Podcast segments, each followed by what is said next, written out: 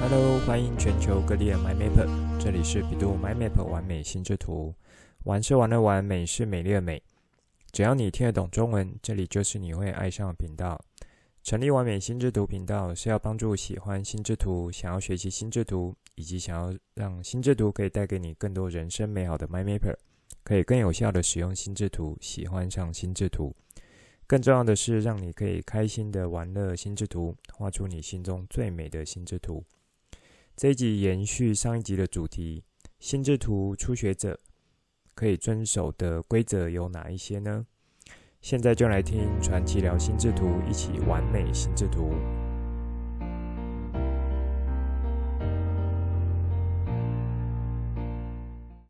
这一周在台湾的状况，大概就是确诊数字的飙升，还有快筛试剂不足。那以及呢，这几天因为染疫死亡的数字也有上来。我自己呢，因为平常也都还会到学校去上课，所以的确这些数字的上升也有造成我在出门前的一些压力。毕竟我们家是四个人，每天都是到不同的场所，然后回家呢又聚在一起。到目前为止，大环境好像有越来越紧迫的现象。那在我们家目前是还没有碰到居隔的状况发生。我想主要是之前有和大家分享，在生活习惯上呢，呃，保持比较好一点的这个呃样态。那比如说是睡眠充足啦，吃营养一点，然后还有多吃水果、勤洗手这些方式。不敢说我这样做一定就能百分百杜绝掉风险，但是呢，先把自己的自身防御机制。把它做得好一点，让身体本身的防御能力呢，可以维持在不错的水准。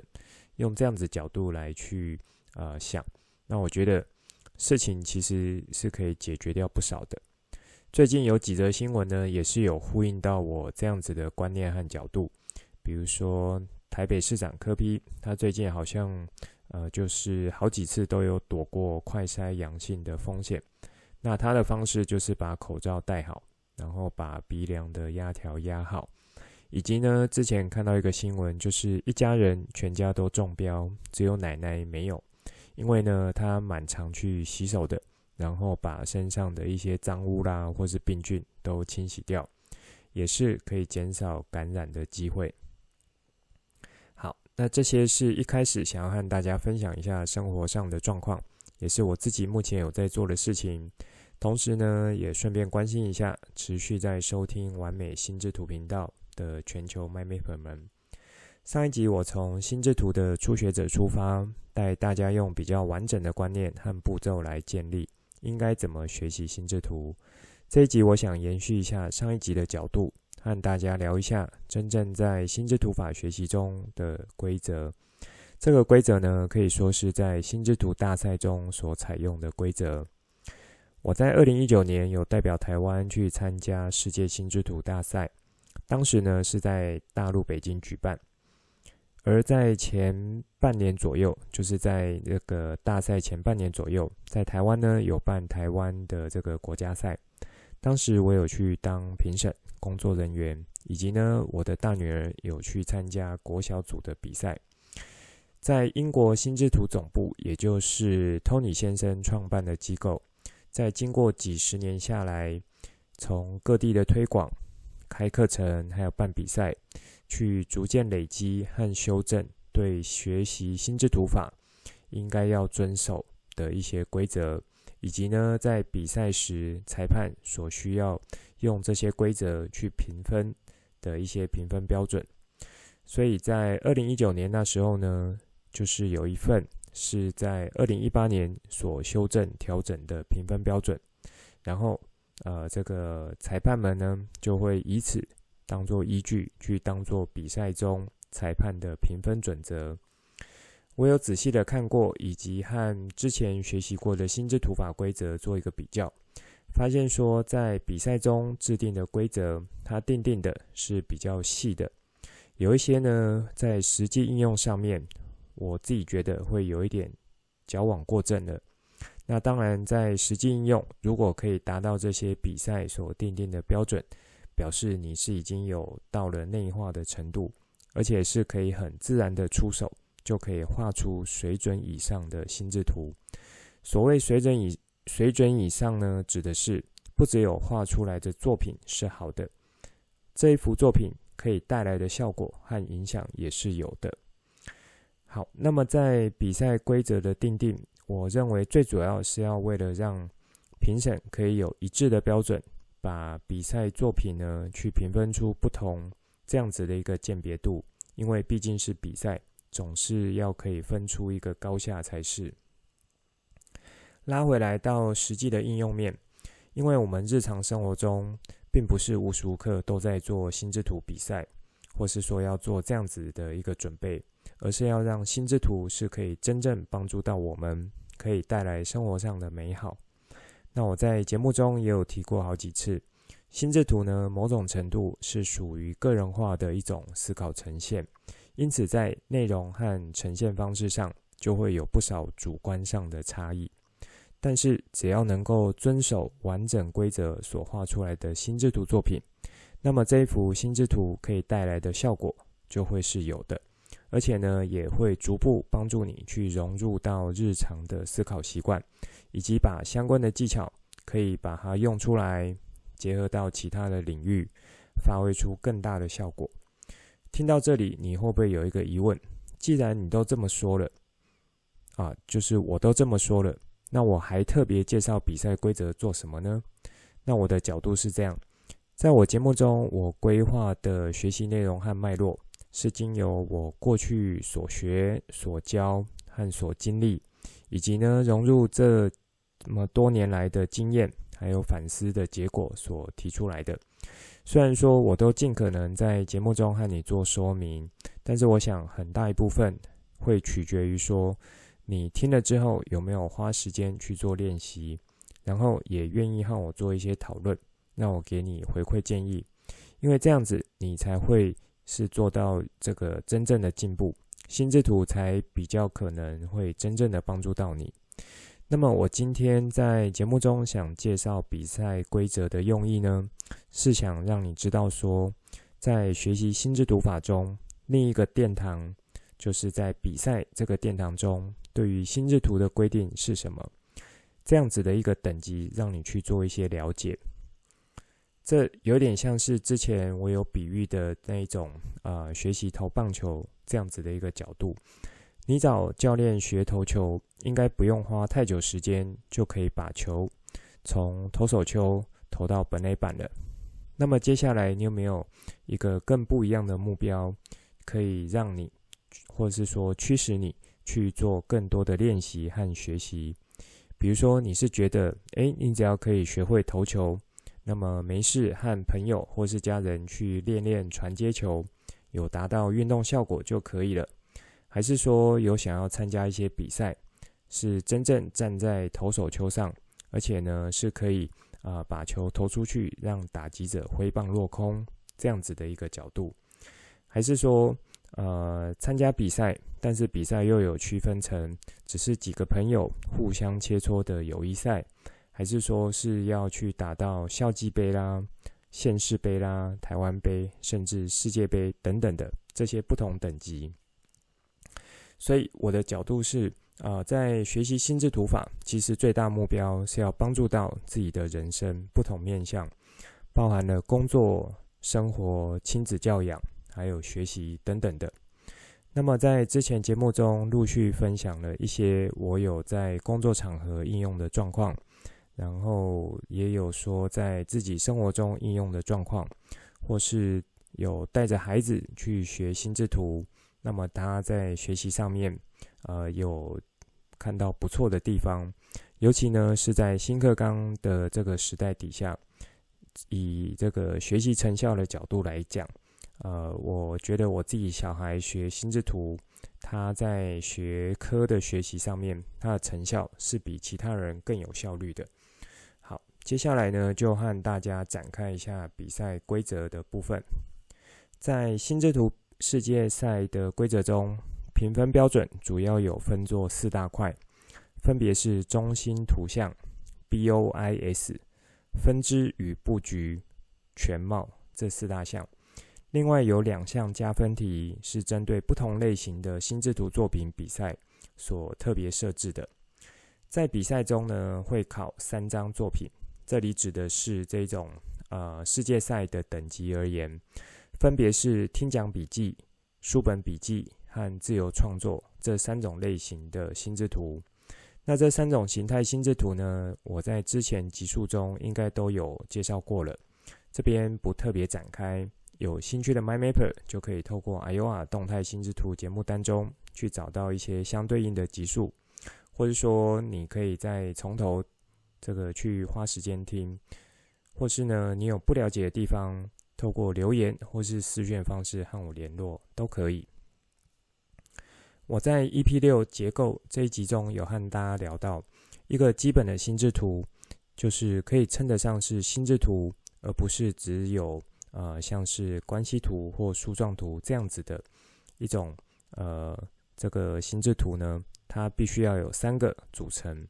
分别是第一个中心主题，第二枝干，枝干呢又分作主枝干、次要枝干，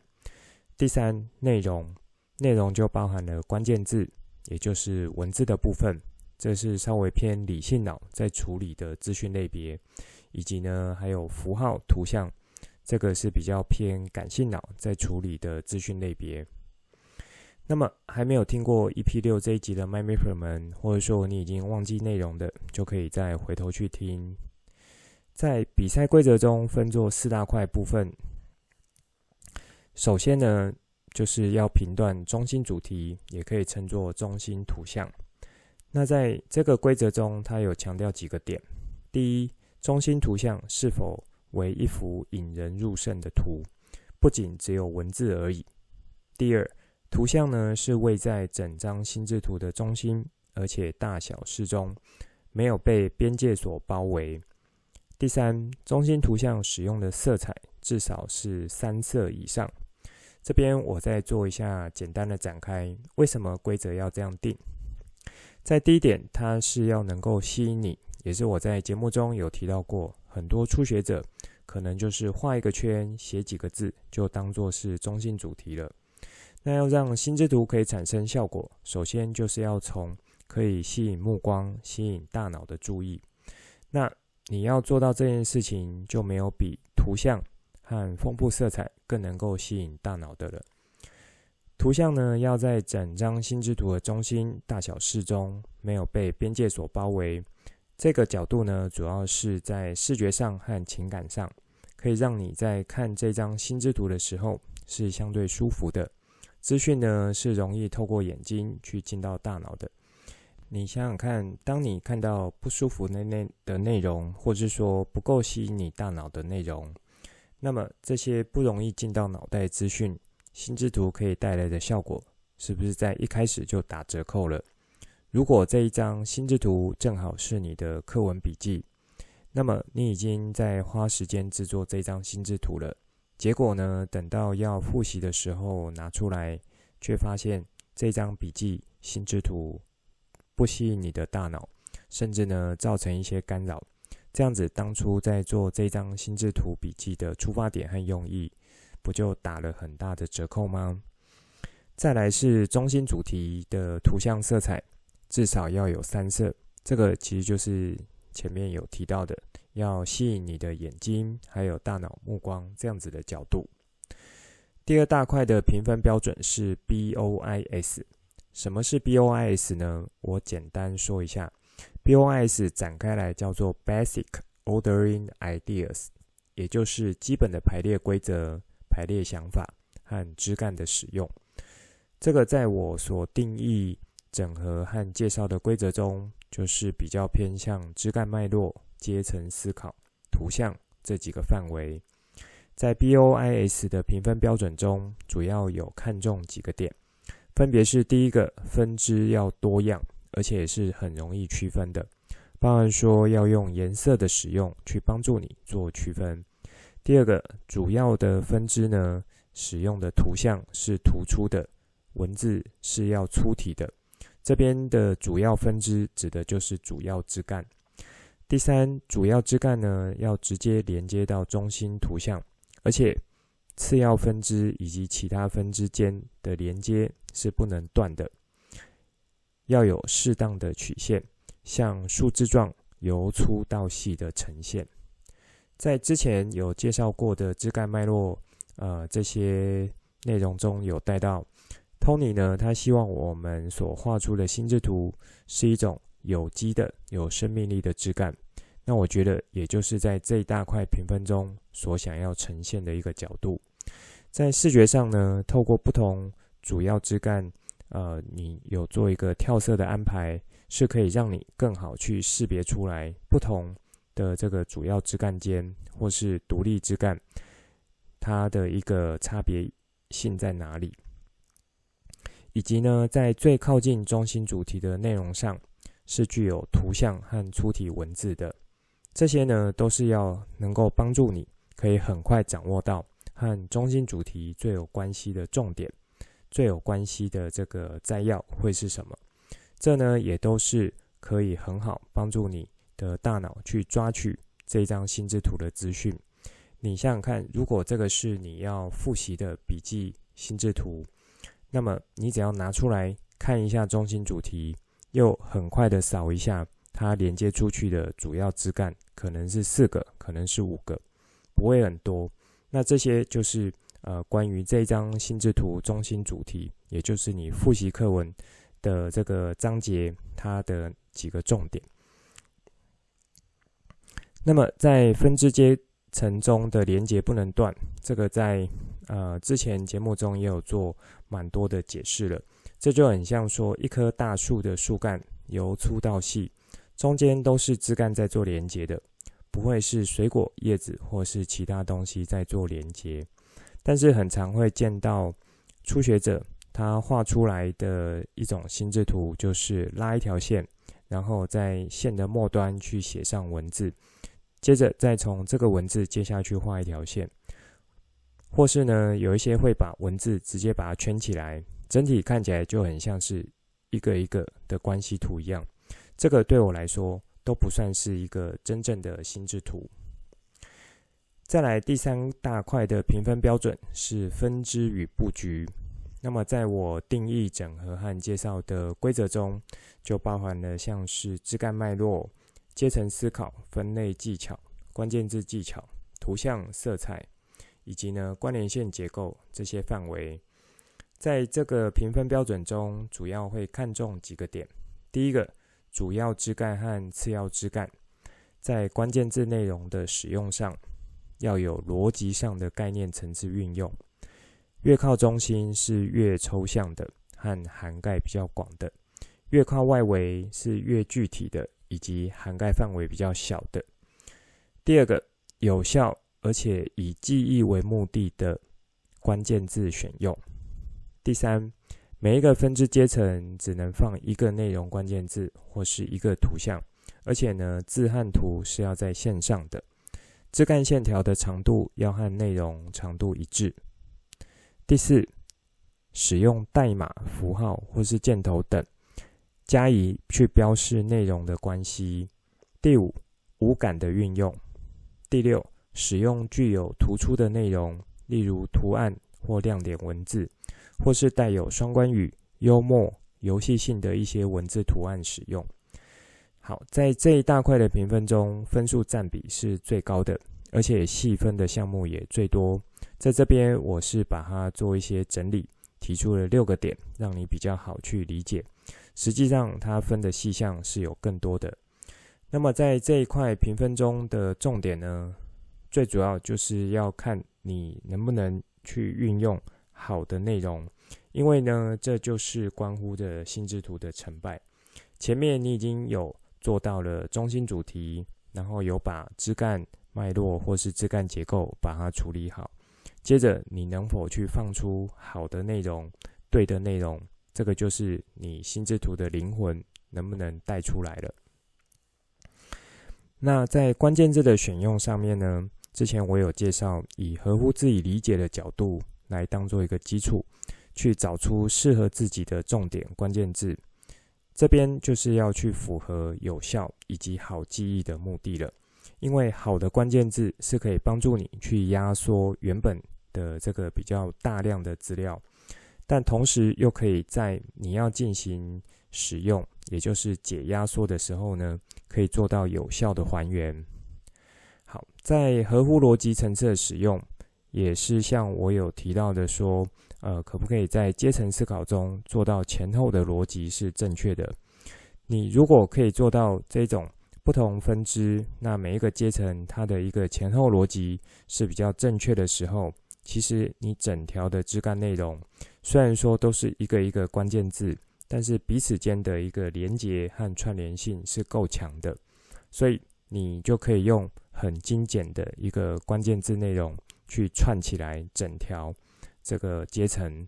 啊，或是枝干脉络的一个内容。那这就是一个非常有效的一个方式，可以进到你的脑袋。好，再来是字和图必须要在线上，然后枝干要符合内容长度，以及呢要具有突出的内容亮点文字，带有双关语，幽默。和游戏性文字图案使用等等，这些呢，就是从视觉上或是情感上去做到可以吸引你的目光，那可以把这个资讯是容易进到你的脑袋这样子的一个角度，以及呢，去借用五感的使用转化，让整张心智图的效果更加明显。五感的使用可能有一些 MyMapper 们会搞不清楚，这边我做一下解释。比如说，你的一个心智图关键字呢，内容写的是风，就是呃吹风的风。那么你在这个关键字使用上，如果你只有单写一个风字，这个效果呢可能不会太好。那么如果你可以把风写得有一点歪歪斜斜，有点像就是被风吹得歪歪斜斜，或是说代表这个风其实是很强的，那么。以及呢，你可以在这个字上面加一点大风吹这样子的一个小图像，或是说有几道刮风的线条，或是说用一点蓝色或黑色的情感来表示，这些呢都会是你呃用五感对于这个字的一个内容所呈现出来的一个样貌。因为你在制作这张心智图，然后处理这个关键字内容上面有用上好几个面向的五感元素。因此呢，之后不管你是在记忆，或是复习，或者说回头查看，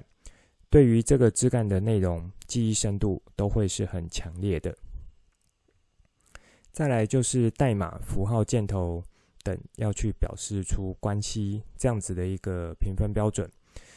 这个呢，就是呃，有把人类对于一种顺序性的情感去使用到这里。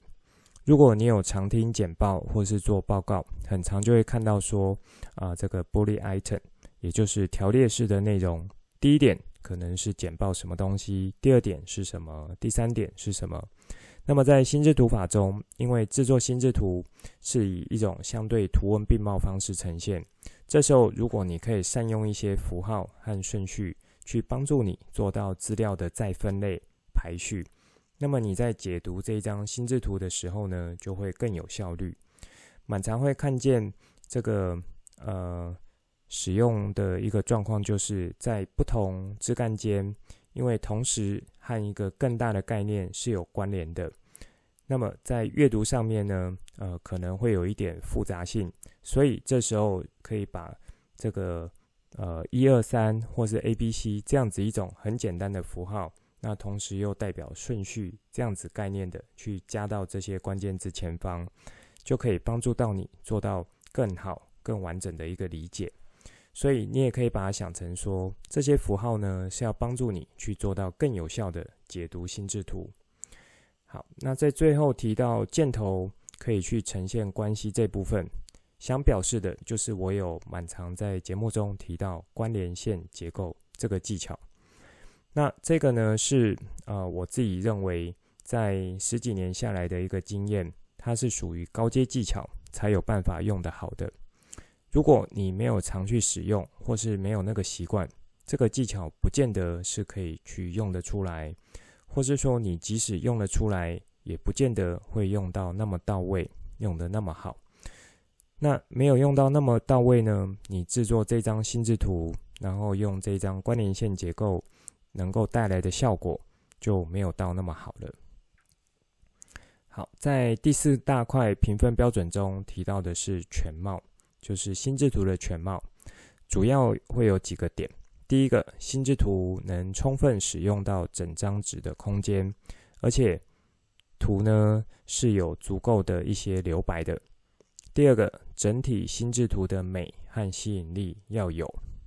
第三，整体的有效性，在这部分就和我有提到的枝干结构呈现安排，以及呢关联线结构，还有图像色彩这些范围有关的。很常会看到初学者好像担心说会把心智图画出整张纸外面，所以在写字的时候呢，呃，或是说枝干图案这些去写的内容，蛮常会看到就是挤在一边，一张白纸可能就挤在左上角，或挤在右上角，或者说就都挤在中间。那另一边呢，就是会留下很大的空白。这个其实，在视觉上是有一种蛮不协调的一个状况。之前我有在节目中提到，呃，在进到国中阶段的孩子，可能老师会开始教心智图，而且是用软体的方式教，但是呢，却没有那么完整去教到一些规则。因此，这些国中的孩子呢，诶，因为软体非常好用，他可能就很自然的呢，一直无限去展开来。把这个心智图用出来，那么这往往就会形成一场灾难。一张好的心智图作品，尤其是手绘的心智图，本身其实是一个很美的图像，很多人都忽略了这一点。所谓美，虽然说是主观的角度，但是也有一些是属于通则的部分，比如说色彩丰富啦，视觉上是很协调的啦，看上去很舒服，很吸引你的目光。而且是很好去理解内容的，这些其实都是在全貌的这个评分标准中想要表达的一个角度。此外呢，现在也有逐渐强调 STEAM 这样子的一个呃角度在教育现场上。因此，如果说有比较小的时候，或者说在学生阶段，就可以养成是手绘心智图这样子的一个习惯，来去制作心智图。那么，对于内容的呈现和安排，其实就会有一定程度的自我要求，同时也可以训练蛮好的一个逻辑能力。那么这样子的训练呢，除了说可以帮助你打好心智图法基础之外，也会是很好的一种美感训练。在上一集有和你们提到说，啊、在心智图法学习上，我认为观念的理解和技巧的练习都是同等重要的。因此呢，你可以把这两集的内容当作是你要从初学者开始，应该怎么样真正学好心智图，可以把呃让心智图带给你人生美好的这个角度呢，可以发挥到更好，然后真正是帮助到你的。所以这两集你就可以多听、重复听，更重要的是你要去实际的练习，才会知道是是否真的有依照这些规则去。呃，画出一张好的心智图作品，或是说你真的有去执行之后，才会发现问题在哪里，那可以怎么样来做调整？好，那我也觉得这两集是很适合自主学习的人来听的。当然在，呃完美心智图频道呢，应该不只有这两集。我觉得我的节目应该都是满满的干货，可以让想要持续学习、终身学习。和自主学习的的人，啊、来这边听。如果你正好是自学的学生，或是刚好周边有这样子的同学，或者说有认识这样子的孩子，很欢迎你可以把这个频道转给他知道，邀请他一起来享受心智图的美好。在这一周的心智图文章分享呢，我分享这一篇是一位教育心理学家和教养专家。那经过他多年的一个研究和自身经历，他提出来说，如果要培养一位成功的孩子，可以从哪几个特质角度切入？他提出了七个特质的点，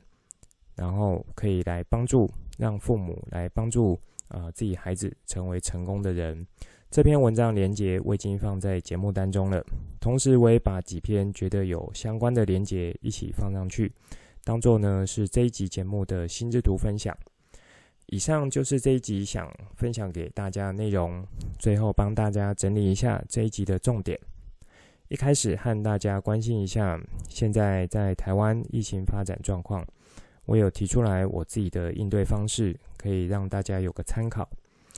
延续上一集的主题，这一集我把之前去心智图大赛的一个比赛规则和大家做了分享。